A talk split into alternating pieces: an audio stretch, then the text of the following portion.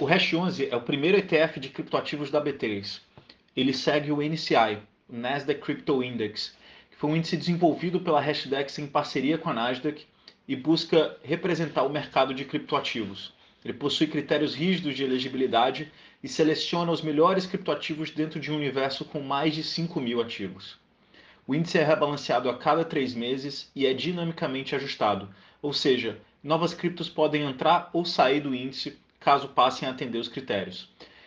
Investindo no Hash 11, o investidor ganha exposição a Bitcoin, Ethereum e muitos outros ativos digitais. O investimento pode ser feito através de qualquer home broker de corretora e por todos os investidores a partir de 30 reais.